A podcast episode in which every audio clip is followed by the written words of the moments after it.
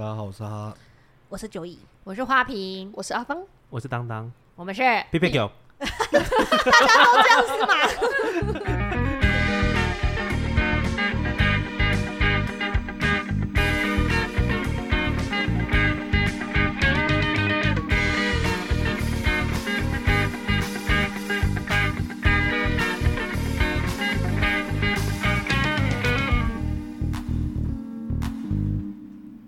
爱学爱学爱学，连续两周，要玩到什么时候呢？一群幼稚鬼。好，今天呢，我们就送 Feat 匹配交，然后有新的来宾，就是哒哒哒哒哒哒哒，我，又是你，又是你。对，这就是不要脸的最高境界。自己不尴尬，尴尬的就是别人。自己 Q 自己，自己的自尊自己踩的最佳典范。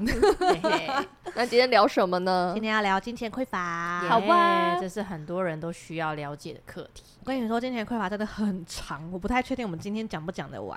努力努力，我精简版先，精简版好，可是我希望尽可能讲的完整。是怎样的情况才叫金钱匮乏？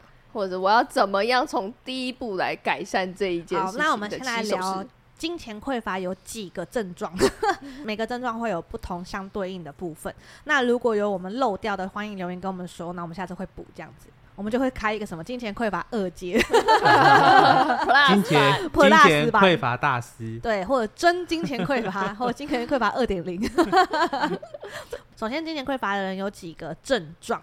那第一个症状呢，可能就是莫名其妙，一直觉得可能没有钱，觉得不够，永远都不够，所以是自己觉得不够，自己觉得不够。而且你们去探讨一下，通常有这样症状的人，不见得哦，甚至是高比例都没有真的穷苦潦倒，或者是没有真的没有钱过。我讲的穷苦潦倒，就是真的让你饿到，真的让你没有衣服穿。真的让你没有办法上学，没地方住，没地方住的这种哦。如果没有的话，那你有极高的可能性是因为爸爸妈妈呃怀孕的时候，宝宝不会怀孕，妈妈怀孕的时候，嗯、因为可能不能工作，或者是因为荷尔蒙影响，嗯、然后或者是妈妈本身是有工作，突然间不能工作，觉得自己有点废。嗯，然后就很容易会有那种紧张啊、烦躁啊、没有收入的感觉，嗯，甚至会担心说以后养不养得起小孩啊，或者是生小孩的时候费用会不会太贵啊？坐月子是不是要花很多钱呐？这些都是很容易在孕期期间会烦恼的东西。那这个过程中，妈妈的情绪体，你就想着满满的情绪体，然后那个胚胎就吸着这个情绪体，然后再分裂。再吸这个情绪体，再分裂，然后变成完整的一个宝宝。也就是说，宝宝从胚胎开始到出生，每一个细胞都有记忆这样的不安感。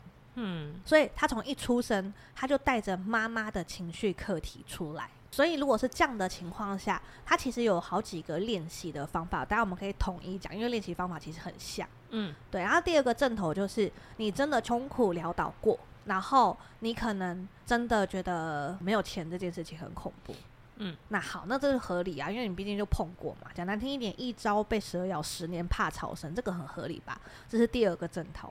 嘿，然后第三个症头是被所谓的数字绑架导致的金钱匮乏。那这是什么意思呢？哦，通常很容易出现在那种业务身上，嗯，或者是业绩制度，或者是老板身上，就是。初期的时候可能业，我就随便讲，初期可能业绩一百万好了，但是他们一直在追求好嘛，而且很急，很急着变大变好，所以他们就会觉得说，下一个月只有九十九万的时候，他就会生气，他就会觉得完了，倒了，惨了，死定了。可是只差一万块，你懂吗？嗯，然后就会很容易很容易进入金钱匮乏的状况。哦，这些都是几个比较大的原因。那金钱匮乏进入之后，我刚刚讲的是原因，那进入之后会有什么症状？你会发现他们很容易。就是省东省西，这个小气那个小气，钱永远不会花在刀口上。而且最容易典型的例子就是，因为我没有钱，我很容易觉得匮乏，然后我就会去买一些便宜的小东西，先将就着用。哦，尤其是超级无敌贪小便宜，就很爱比价，然后一定要买到最便宜。我觉得，我觉得这个就是可以用我们自己工作室的例子。对，就是我们一开始那个时候要买那个吸尘器。对。然后吸尘器那个时候一开始也是选那个，你要攻击哪一个厂牌？你讲白白色的，我们选 白色的。讲哪一个厂牌？后来后来买了没多久之后，它就 几个礼拜就坏掉了。我先声明，我一开始就是没有说我要买哪一个。对，那个时候有有人有意见说，我买便宜的就好。那个就是我，对，因为我一开始的时候就觉得我们工作室的公家基金有点少。嗯，然后所以那时候我们就觉得说，有些东西堪用就可以，毕竟都没有上轨道。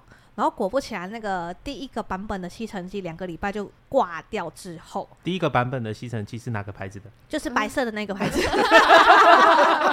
后来我们换那个有 LED 的那一个。对，我们换了那个有 LED 的那个。我们的 Sugar Daddy 还没来，所以不讲牌子。对，你想要到 Sugar Daddy 吗？你有听到我在暗示吗？你有 LED 哦，LED 呢，就一台要破万的那一种。对对对。然后后来真的是下定决心买了之后，我跟你说，谁打扫谁开心。到现在，到现在还活得好好。没有错，吸力一样强。就跟你说要听我的，你听到了吗？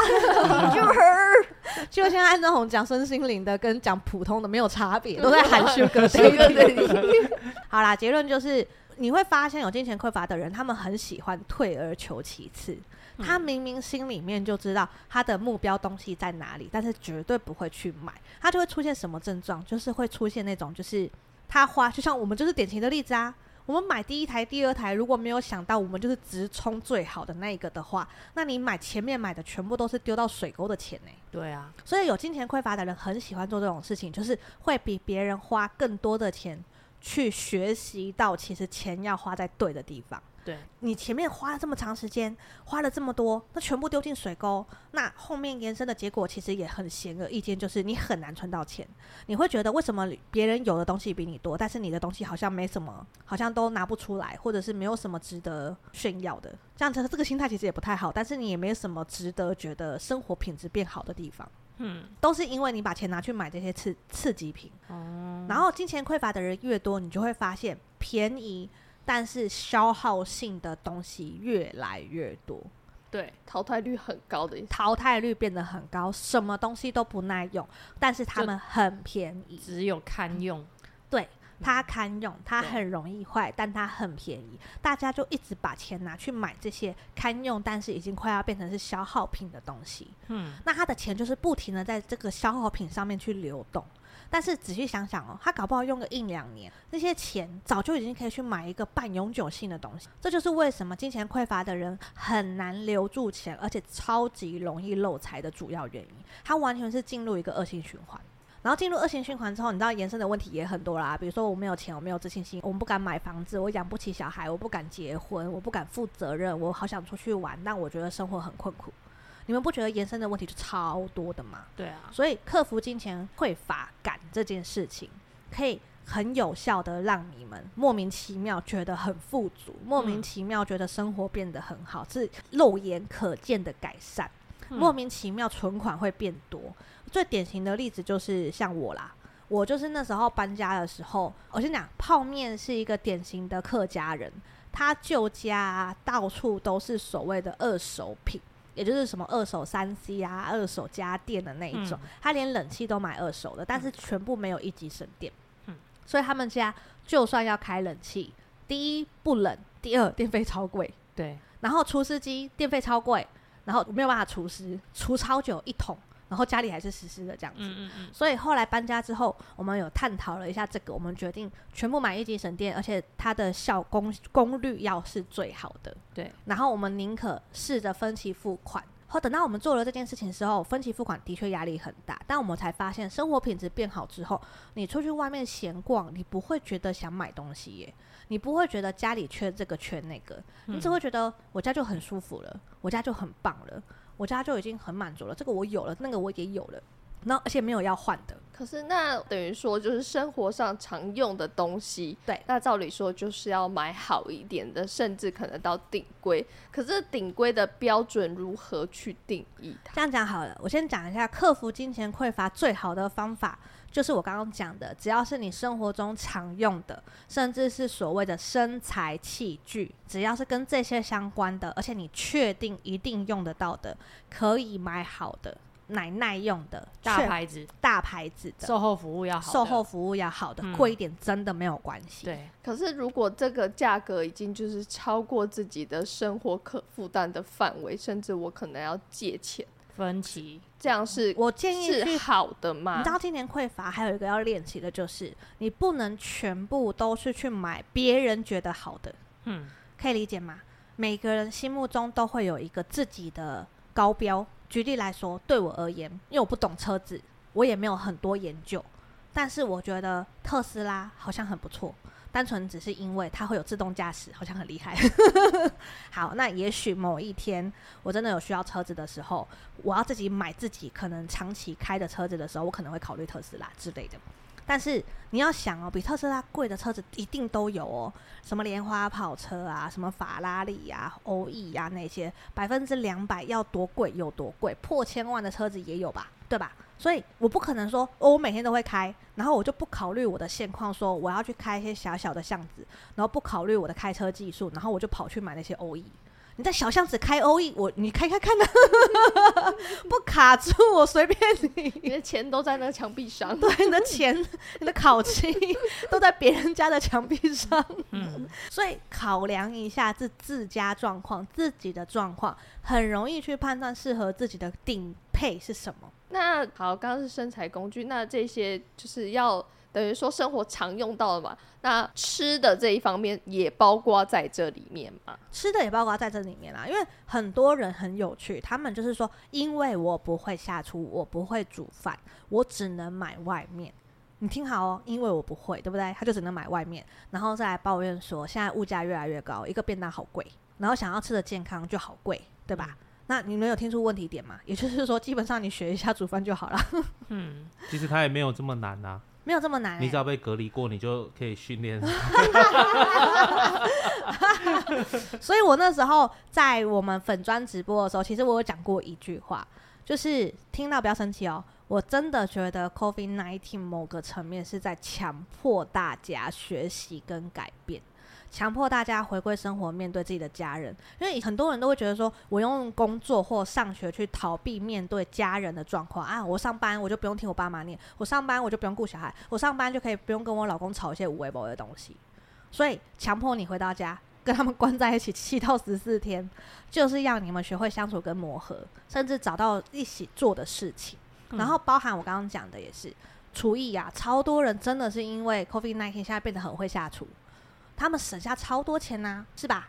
然后也有很多人开始团购啊，尽可能用大量的方式想办法削减一些食物成本。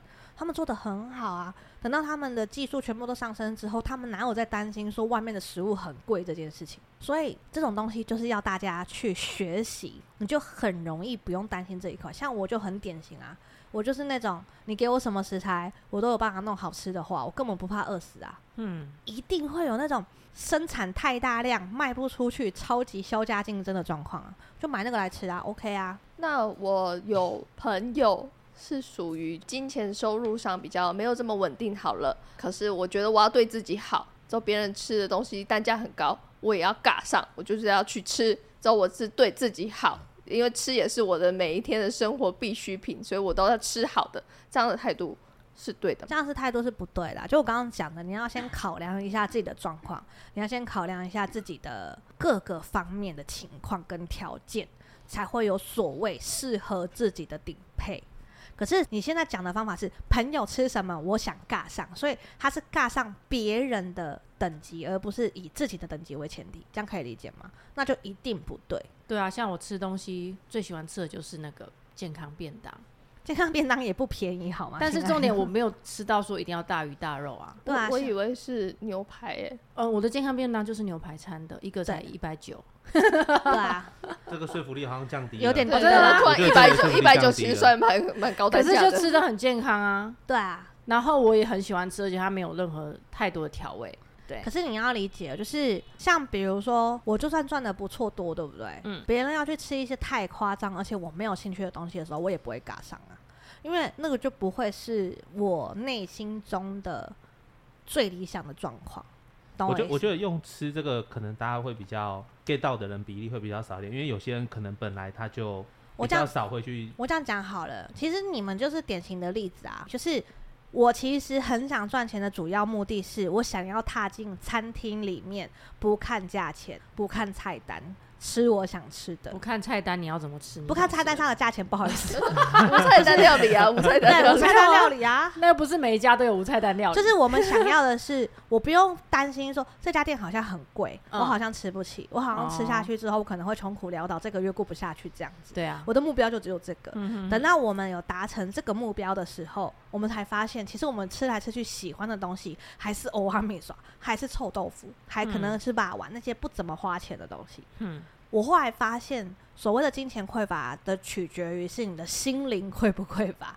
你心灵很匮乏，你就会很需要一些光鲜亮丽、让人觉得好像很厉害、很羡慕的东西来填补自己，不管是虚荣心也好，或者是让人家觉得好像想认可你也好，好像让人家觉得你有什么也好。可是当你自己本身就已经很肯定自己了，或者是你自己过得很好，你自己知道的时候，你根本不会在意要吃给别人看。对耶，我其实很常去吃餐厅，但我很少打卡。对啊，而且你们会觉得说啊，就吃而已，为什么要打卡啊？我就每天都在吃这些。对啊，这个说服力又降低了，说服力又降低了。对，所以我要聊的就是这个，也就是说，其实金钱匮乏指的是你们会很想要拿东西来填补自己，你们会把重心全部放在物质欲上面。可是其实当你没有匮乏的时候，你也都觉得还好，没有东西真的那么吸引你。嗯。因为我之前拿的是那个手机是六 S，然后那时候十三要出的时候，那时候我就很犹豫到底要不要换。嗯嗯。然后那个时候我问大家得到最好的那个回馈是，我看你每天都拿着一个行动电源，到哪边就会先找充电孔。嗯。到现在换了之后，我像我昨天晚上没有充电还是怎么样，早上起来它还是可以维持正常运作。然后因为我我的工作是业务啦，所以变成说平常上班时间我用手机的时间是比较长的。所以，如果常常背着一颗电池，其实对我来说是很麻烦的。所以那个时候，我也是分期就直接换手机。到后来，我就是我可以整天的使用电话，不会说到下午就没电。然后我自己也不用一直去找插座要充电啊，干嘛干嘛。对，这对我的工作上面影响也是很大，改善也很大。对啊，而且也不会造成手腕的损伤。对，而且就是因为公司配的那个手机又是那种烂烂的。回的时候又很慢，我们每一集都在攻击你，都在攻击。所以在这边要呼吁各位老板，拜托这种钱不要省，好不好？对，其实我们在讲的就是这个，因为很多人就我刚刚就讲了，他会因为觉得自己，而且听好哦，是觉得自己好像没有钱，而不是真正没有钱，然后他们就会退而求其次去选一个刺激品。但是因为不能长期使用，或者它多多少少会有一些缺点，他就要花更多时间去适应它，而不是这个东西会让他的生活变得更轻松，或者是减缓他的工作流程。那这些就是一个问题。你今天买这个东西，它没有让你变得更好；你今天买这个东西，你没有变得更轻松，不要买，好吗？然后千万不要什么买一送三这种东西，然后很便宜哦，买来试试看哦，这个网红推荐很棒，买回来囤积在家里面当垃圾，相信我。放过期你都不会用，只要第一盒拆了不适合你，你不可能去拆其他盒的，丢了吧？但是大部分的女生不会丢，为什么呢？因为她们会觉得说，诶、欸，钱买的，我搞不好哪一天皮肤就会适合它了。来，相信我，不可能。那还有，我觉得就是一般人会常觉得自己金钱匮乏的点是他有一个比较远大的目标，像他说他想买房，可是他就觉得他没有钱，然后就一直觉得自己没钱。不可能，我先告诉你。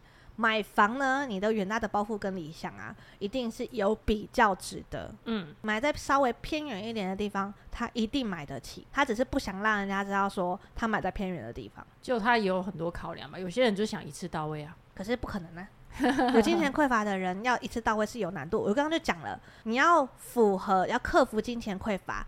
最重要的一点是钱要花在刀口上，然后第二点就是你必须要考量你所有现况条件，然后去找最好的。嗯，可是如果他今天想一步到位，那他就等于是完全忽略了他现况的所有条件呢、欸。他就只是想要越级打怪啊，那很容易更严重的金钱匮乏。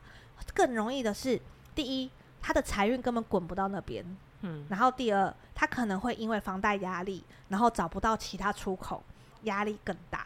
嗯，甚至背房贷背到心态崩掉的人大有人在，这些就是表示不健康啊。所以克服金钱匮乏的最重要的东西就是，你是循序渐进的去改善你的生活品质，让你自己看得到说，我的确有越来越好。你要再慢慢的求进步，当然是没有问题。嗯哼哼，而不是哦，我现在稍微好一点了。诶，我看你好像买在那个黄金地区，那我也要去。嗯哦，我跟你讲，这个心态到时候会崩的特快，会崩的特别快。你要想哦，你有办法承受这些，或者是去负担这些，你的精力或者是你的调试，一定到了一个程度。可是他可能还才刚开始，然后他要尬上你那个等级。好啦，我讲他够努力，他在这个过程中调试的够好，好，他可能可以越级打怪，成长的很快。可是如果调试不好嘞，嗯，那就是心态崩掉的那一天开始，就是大好大坏型，就是我要么就直接真直上冲，要么就直下落。对，然后如果不小心进入恶性循环怎么办？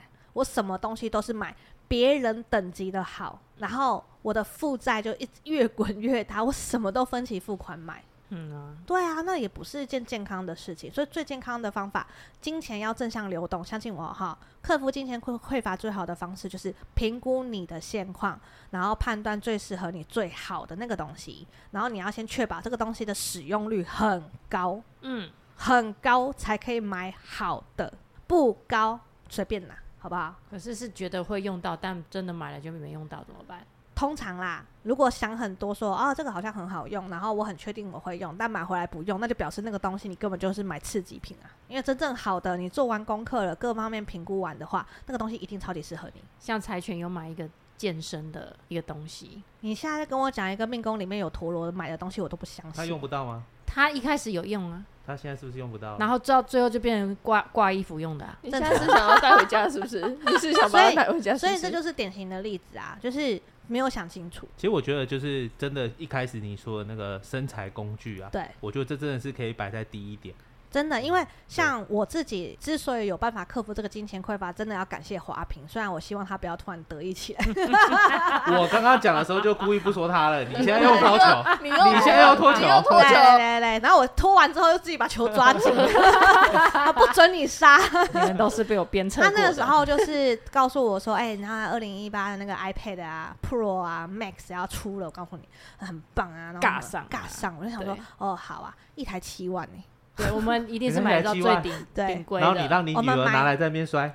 对。我可是对对 对，就是他，他现在已经成长到可以这样子了，你懂吗？哦，我已经成长到那个平板算什么？我已经成长到以女儿为重了，七万块我再赚就有。对对，OK OK。可是我的意思是说，而且重点是也用几年了，它还是超级无敌好用。然后不得不说，因为我本来是电脑画图派，也就是我离开电脑我就等于是废物，你懂吗？他那时候就硬要我尬上，我心里就想说，哇，你这个女人，你我我的薪水哪付得起这个东西？他就这样子说，分期付款也要买。那我就想说，哇，你这个女人怎么那么强硬？他说，我跟你说，身材工具哈，就是要买最好的，不能省。然后来，问题来了，处女座理性派是不想要理会这些东西的、哦。嗯，可是他因为他有说服力的关系，我就不知道为什么就买了。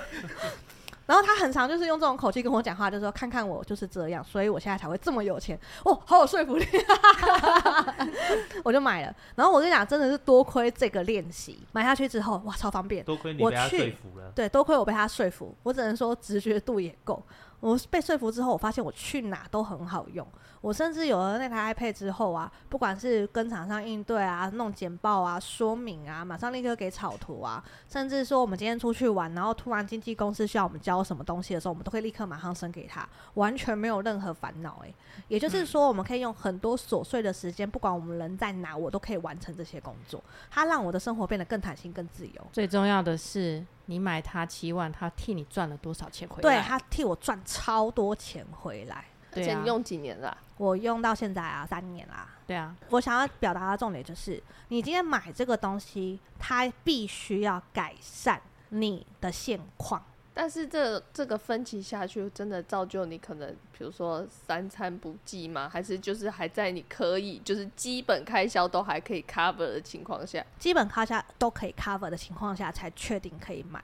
可是问题是我刚刚就又回到最典型的基础，就是你必须。考量你的现况，对，因为要去。判断。因为如果是你，你如果没有自己坚持好自己的立场，就是你你也觉得你用不到，那你就不要买。但你真的用得到，你就可以考虑。不然的话，有些朋友就是可能有些做直销会去洗，然后你就说，哎、欸，这个真的很棒，干嘛的？你也容易因为被被他这样影响，那就不行。那你那个平板基本上使用率多高？每天都在用，每天都来用，对啊，几乎每天。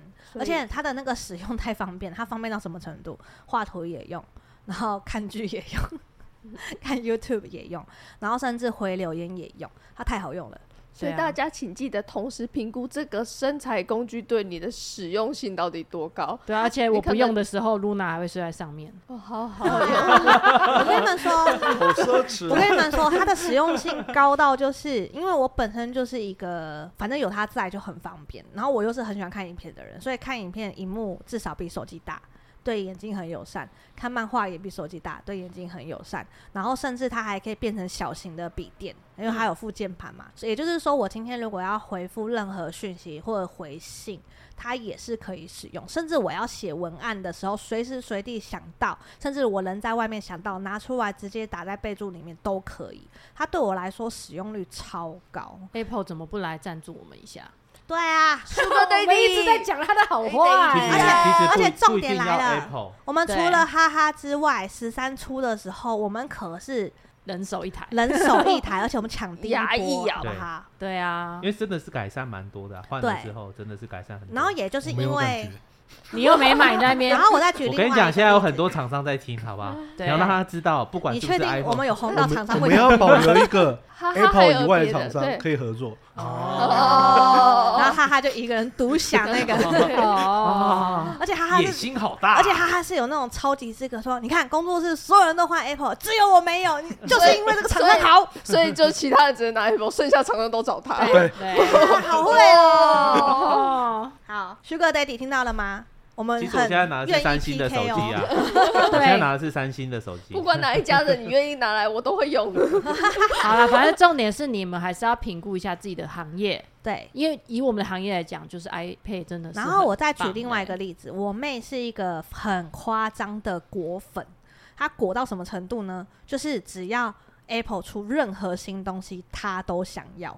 她是那种手机。你出十二，他就买十二；十三出，他就买十三，然后他就把十二卖掉的那种人。重点是我妹她很厉害的一点是，她看到我们那时候买那个 iPad 的时候，她就直接讲了一句：“她说大姐，我好羡慕你哦，你知道我是果粉吗？她出这台我真的超想买，但是我只会拿来看影片，好像有点浪费。嗯、所以她其实到现在都没有买。她即使哦这么果粉很疯狂的哦，她都知道这个东西她其实不常用，嗯，不用买。”所以，我妹其实很厉害，她真的很少有那种金钱匮乏感的问题，可以给大家提供一下。还有啊，就是真的也不用太在意别人去看待你用什么，你那个东西真的好用，好不好？就像 Nokia 三三一零被歌颂到现在，啊，也很酷，好吗？对，有些人就是讲求，就是我摔不坏。对啊。对但是我不一定要它看起来就是跑的性能超快的，我就只是它要耐用就好。那其实就不一定要买到这么高规格，你可能要找到你心目中最好的，你觉得这个性价比是最符合你的。嗯、然后我先再讲几个例子好了，就是像我个人觉得我还买好多家电都是超好用的。都有真的改善我的生活。我举例子，就是其中一个是气炸锅，它可以让缩短我做菜时间，它可以缩短我待在厨房忙碌的时间。基本上很多东西就是丢进去调味好，它可以用气炸的方式去把它焖煮好。你可以烤鱼，你可以焖鱼，你甚至可以烤什么，比如说脆皮猪肉。然后甚至回炸薯条，反正他能做的事情太多了。他真的可以让我十分钟就做好一桌，就是他炸他的，然后我在 IH 炉做别的，就这样而已。然后甚至什么东西都是 IH 炉丢进去，然后。等他炸，然后你再炸的炸一锅这样，对对对，然后就去客厅看电视。对，然后 然后同时间我的那个电锅也是，可能里面有焖什么东西，或者是有在炖汤好了，全部都是你不需要顾的。然后很多人就问我说：“啊，你怎么可以又是陪小孩玩的很开心，然后你还有本事煮饭？”各位啊，就是买对东西就可以做到这些事情，好吗？所以结论就是，好好的去探讨一下我自己能接受的点。然后各方面考量，条件考量完，你就会知道哪些东西是可以现况改善的。那给大家一个小概念哦，当你进入这样的现况改善，而且金钱流动是健康状态的时候，相信我，钱很快就会用某一个形式回到你的身边。其实符合上面刚刚讲的那些，如果你的器材什么都到位了的状况下，其实你也不需要其他什么特别的什么东西。对，而且以我们的经验是，一旦你能做到这些事情，钱会越滚越回来，会越来越多。要先注重好好过生活。没错。好，金钱匮乏呢，大概就是用这种方式把钱花在刀口上，了解自己的定位，然后买到真的能协助改善你生活的东西。对，哎、欸，你们还有推荐什么让他们生活变得更好的东西吗？哦，有些人很喜欢听音乐放松的，那你就是找一个好一点的喇叭都可以考虑。对，这个也可以考虑。可是前提是你听音乐，或者是你真的在用这个东西的使用率超高哦。有个大前提，有些人就是回到家可能要排除工作上的压力，我就是一定要听个音乐。之后还能让自己放松之类的、哦。然后我还有一个强调的，金钱匮乏的人很有趣，他们很不喜欢跟人应对。所以像那种，比如说你刚刚讲什么喇叭啊、耳机呀、啊，他们其实不是很喜欢去店面先试试看。嗯、可是你知道，很多人喜欢的音质其实是不一样的。嗯、有些人会觉得说：“我靠，那个中低音好有 feel 啊！”咚咚咚咚咚。你听的音乐风格啊。对，要适合他自己的音响。对对对，可是有些人会觉得说，我那个重低音砰砰超有 feel，我就觉得说，看这个耳机很棒，嗯、你懂吗？可是有些人是觉得，我要的音只是要它很很细腻，就是好像我现场听这样。可是这种东西，你不自己去听，你哪会知道哪个最适合你？嗯，上网看评价永远都，你上网看评价一定会。有点偏差，因为别人喜欢的不见得你喜欢，所以我会建议啊，如果你是因为金钱匮乏不喜欢跟人家应对，然后很喜欢上网买东西，但失败率很高，你真的超级无敌适合去店面先试试看，你宁可试完之后在线上买都比较安全，包含按摩椅也是。你知道我家按摩椅超好笑，我跟泡面按超舒服。我有个朋友超过一百八十几公分，他就在那边呛我说：“哎、欸，你这个东西按不到我的脖子。”你知道为什么？身体太长，因为他身体太长，他不适合坐我们家的。然后再给你们讲一点好笑。你那个朋友我认识吗？你认识，你认识。然后还有一个更好笑，我去花瓶家坐他们家那个超厉害的按摩椅，我不好意思告诉他说。他一直在敲我的后脑勺，他没有按到我的肩膀，我太矮了。他一直在夹我的那个下后脑，你知道吗？但是我希望他夹脖子，他差了一截，坠下来就是我的后脑勺了。欸，所以他那个有限定身高哦，对，按摩椅有限定身高，他是可以调的，但是他们调的是符合他们身高的。而且我刚刚讲坠下来是按摩我的后脑勺，对不对？他上去的时候已经快要敲到我头顶。超白痴，他还在我旁边问说舒服吗？我要回什么？舒服。我头好痛，我头好痛哦，还夹我的头。对，这正常吗？因为你舒服到你那一次水晶都忘记带回去了。对，因为他夹到我狮子。所以你看，不是人家好的东西就适合我。对 啊。他那一台，你那一台多少钱呢？十万。他那一台按摩椅十万块呢？对，夹不到我该夹的地方。可是如果适合他，你这样也用了多久？再跟你们讲一件很好笑的事情，他那台按摩椅啊是含脚的，对，小腿那边的，对，他夹我的脚踝，那个尺寸超级无敌不适合我，好不好？上夹不到，下夹不到，笑死！而且还有点像凹下去，你知道吗？它有点把你像是捧着，因为它是一颗蛋呢。对，它是一个蛋，所以你可能会有一点就是陷进去，那更惨。你懂吗？因为陷进去了之后，我就更爬不起来，对，我就更矮短。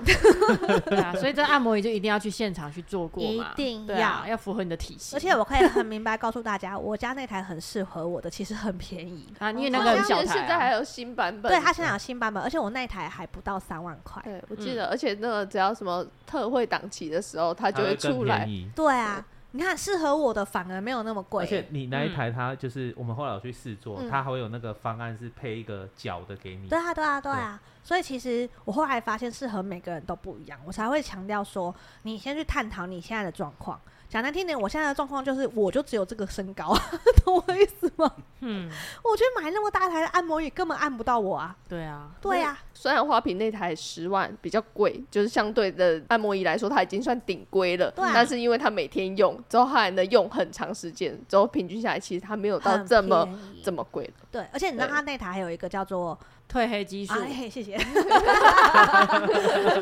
还有一个褪黑激素的功能，听起来很炫，对不对？对。但是因为我跟泡面是属于躺在，我跟泡面还有我女儿是属于只要躺下去枕头两分钟就可以睡着的人，哈所以我们根本不需要这个功能。我很需要哎、欸，这样懂了吧？嗯、所以不是说真的顶级真的贵，然后我们就应该全部往那边冲，而是你各方面考量。外加我家并没有花瓶家这么大。嗯、所以刚好适合我的那一台的尺寸放在客厅又不会很突兀、很占空间。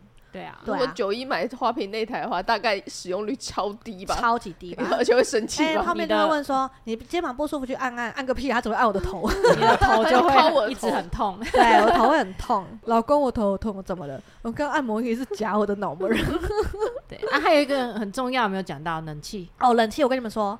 差很多，一级省电，一级省电真的差很多。因为我我们家李长伯出来之后啊，他只要一热，他小的时候只要一热到，很明显就全身起热疹。嗯、所以那时候我们家就是恒温，都只开二十四度给他。嗯、然后连冬天我们还是买冷暖哦，那一级省电的。嗯、然后他出生的时候刚好是冬天，所以我们是开暖气二十四度。好笑的来了，我们这样子开超省钱的。泡面老家之前用的不是一级省电，一个月哦，一个月平均哦四千块到五千块的电费。可是我家现在是两个月平均大概三千块。两个一个等于一个月一千五到对，然后而且是冷气或者是暖气，基本上都开二十四小时。就是你一定要是一级省电，而且要有变频的功能。它变频的功能就是它会随着说你的这个室内温度已经达到你设定的温度之后，它就不会耗那么多力再去吹。所以说它就会省电。然后你问牌子的呢？Sugar Daddy。哎，我们今天不是聊身心灵吗？我们在喊 Sugar Daddy。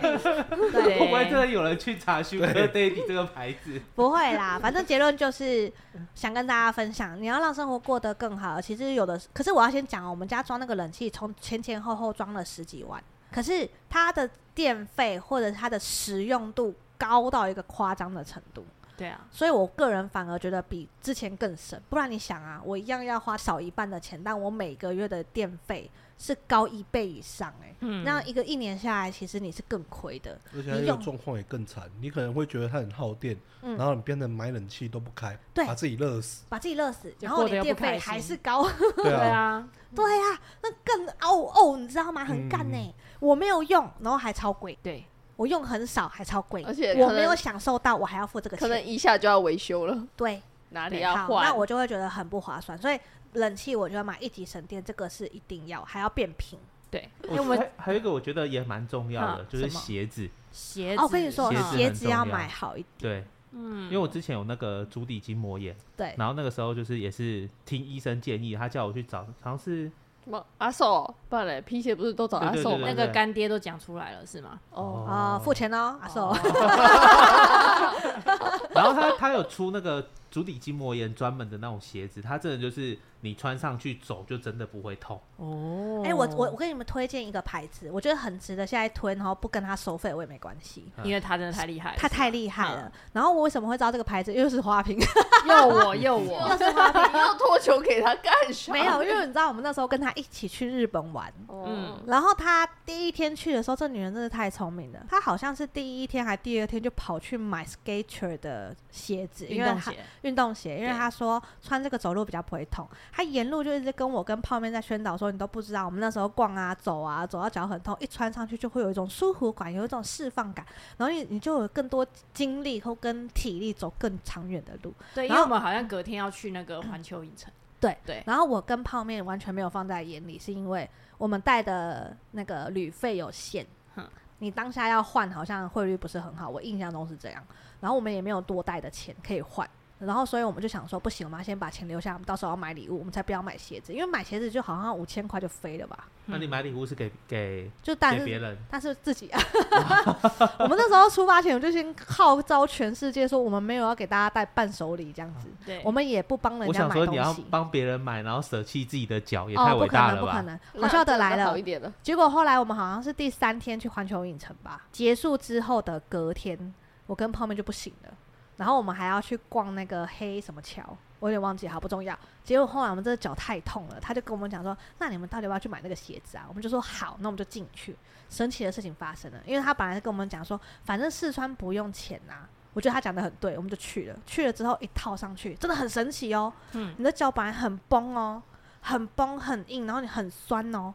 不知道为什么一踩到他的那个鞋垫，对不对？你有一种突然有一种压力，啪释放出来的，然后你就突然觉得，哎，脚。轻松了耶！对对，然后我们现在就只要去很遥远、需要走很多路的地方，我们就一定换上那个鞋子。然后甚至泡面那时候在日本买的那一双被他走破之后，他还去买一双，他还去到处去找一样款式的买。然后他现在前前后后他买了三四双，全部都是。前前后后我们介绍这个牌子大概五分钟了。如果你有点良心，对啊，我们这里 我们匹配叫总共五个人嘛？对啦，一个人就看你们的诚意。超白痴，忠实的客户。我的脚可能最近需要舒压了，我不建议直接拿公关品啦。超白痴，对啊，呃，我这次是一定要推推，因为如果没有那双鞋，我们可能就直接阵亡，不会有后面的所有行程。可是这家好像一直都是，他一直都大家推的，对对对啊对啊。可是我一定要讲，以前的我，以前的我，白痴如我，尤其是运动员如我，不知道为什么有一种迷思，就是你只能买 Nike 跟阿迪达。可他们的说实在穿起来也是舒服，我觉得他比较适合打篮球。哎，我以我以那个。足球校队的角度跟你们说，我并没有觉得很适合踢足球。拿来做足球的啊。对，可是他们的足球鞋没有那么好穿。对啊。但是他们篮球鞋是真的好穿，我觉得有差，有差有差。他们好像每个品牌擅长的部分不太一样。没错。可是如果你是以长期性走路，比如说你一天下来可能要走很多路，到处去拜访好了，通勤，通勤，嗯，要站很久的那一种，Skechers 真的是首选。这是目前目前啦。我觉得真的穿进去有一种什么哇，这个放松感是怎么回事？那个爹地呀，爹地呀，有没有良心？我四十三号啊，我三十八号，二十五号，三六三七都好。我我只知道是二十九二十九点五那个尺寸。对对对，哦，超硬要。收件地址收私讯我们后台，我们会给你。也可以直接找爱朵啦。哦对对，经纪公司。没有这 fit 九送，所以你可以找九送的后台。对，九送后台也是可以的啦啊，Sugar Daddy 呀，爹地呀。今天就是要玩这段就对了吗？其实我们今天是 fit 九送，都在金钱匮乏的部分，我不知道为什么走到这。对，我也不知道怎么会变成这样，但是不得不否认这些东西让你变得很好。你看，那我问问，就是我们现在讲的都是很实用，那有些人会想要买一些精品的嘞？其实我觉得是看状况，看你的心态，因为有一些人精品就会是很有牌子的那种。